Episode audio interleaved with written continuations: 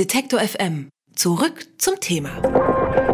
Die CDU-Kommission Arbeit der Zukunft hat vor einigen Wochen die Einführung eines verbindlichen Rechtsanspruchs auf schnellen Internetzugang gefordert.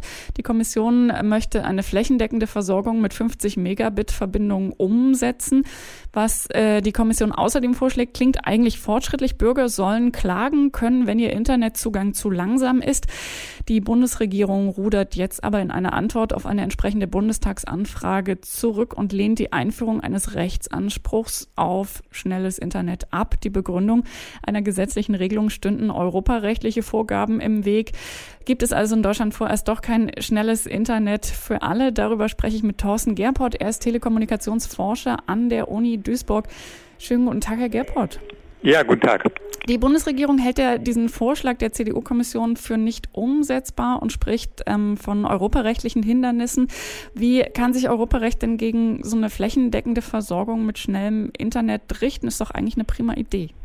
Gut, grundsätzlich hört sich dieser Vorschlag der CSU, CDU natürlich sehr nett an. In der Praxis ist aber offensichtlich abwegig, weil es natürlich ganz klar ist, dass hier der Bürger gegen einen Staat einen Anspruch durchsetzen will, den er aber gar nicht gegen den Staat hat, weil der Staat stellt ja gar nicht die Internetverbindung bereit, sondern die Internetverbindung wird durch Unternehmen bereitgestellt. Der Staat müsste dann seinerseits versuchen, wieder auf Unternehmen zuzugehen, denen gegenüber diesen Rechtsanspruch dann in die Tat umzusetzen.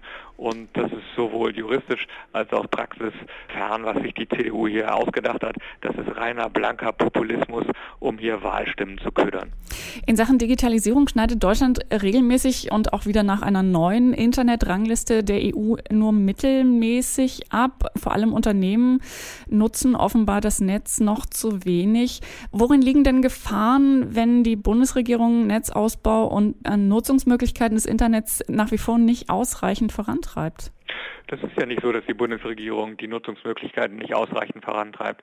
Die Bundesregierung hat gerade beschlossen, eine Ausbauunterstützung von über einer Milliarde Euro zu nutzen, um die sogenannten weißen Flecken abzudecken in Deutschland. Und was diese internationalen Vergleiche angeht, so muss man sehen, dass die sehr oft auch interessengesteuert sind, insbesondere von der Deutschen Telekom, die Debatte mit eingebracht werden, um Regulierungsherabstufungen zu erreichen. Wenn man sich das mal genauer anschaut, liegt Deutschland im oberen Drittel, was die Infrastrukturversorgung mit Breitband angeht in der Europäischen Union. Und wir haben ganz klar eine Nachfragelücke und keine Angebotslücke.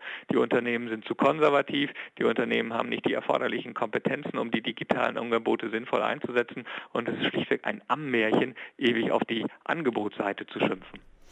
Haben Sie ja gerade angedeutet, wir haben auf der einen Seite die Bundesregierung, die in den nächsten beiden Jahren 626 Millionen Euro in den Ausbau schnellen Internets investieren will und auf der anderen Seite diese Vorschläge oder diese, diese Ansicht, Deutschland benötige ein Gesetz, so wie es die CDU vorschlägt, um den Netzausbau voranzutreiben.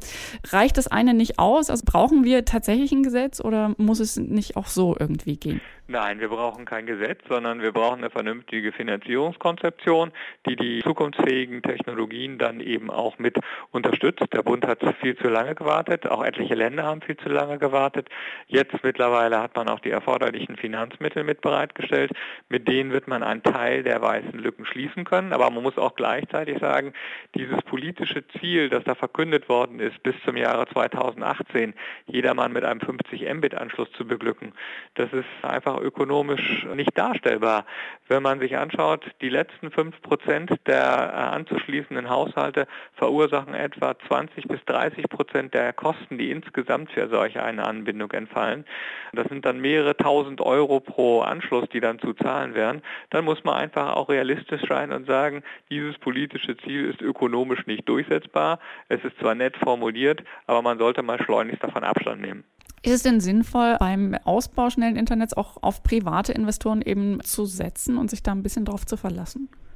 Es ist ja genauso, wie Sie auch sagen, dass man teilweise in Kommunen versucht hat, mit privaten Investoren zusammenzugehen. Das ist der eine Weg. Es gibt äh, Unternehmen wie die Deutsche Glasfaser, die in dünn besiedelten Regionen den Ausbau vorantreiben. Unternehmen ist es natürlich auch eine ureigene Aufgabe dann der Kommunen und der Politiker selber, wenn sie dieses Ziel verkünden, auch kommunale Betreibergesellschaften zu gründen und die Sache dann eben selbst mit in die Hand zu nehmen und sich nicht einfach zurückzulehnen und zu sagen, ja, die Industrieunternehmen sollen uns schon richten. Diese Industrieunternehmen die unterliegen auch Gewinnzwängen und sind keine altruistischen Vereine, die die Menschen beglücken wollen.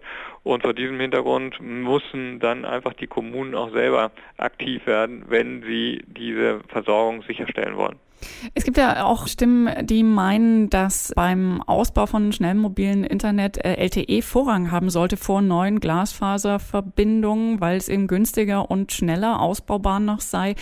Kann das denn eine Möglichkeit sein, eine Glasfaserverbindung auf dem Land vollständig zu ersetzen oder ist es, wird immer beides nebeneinander? Nein, laufen? LTE kann keine Möglichkeit sein, um Glasfaserverbindungen auf dem Land zu ersetzen. LTE kann die sogenannte letzte Meile überbrücken, also von der Basisstation bis zu ihrem Häuschen, den letzten Kilometer, das kann unter Umständen für eine Übergangszeit mit LTE gemacht werden.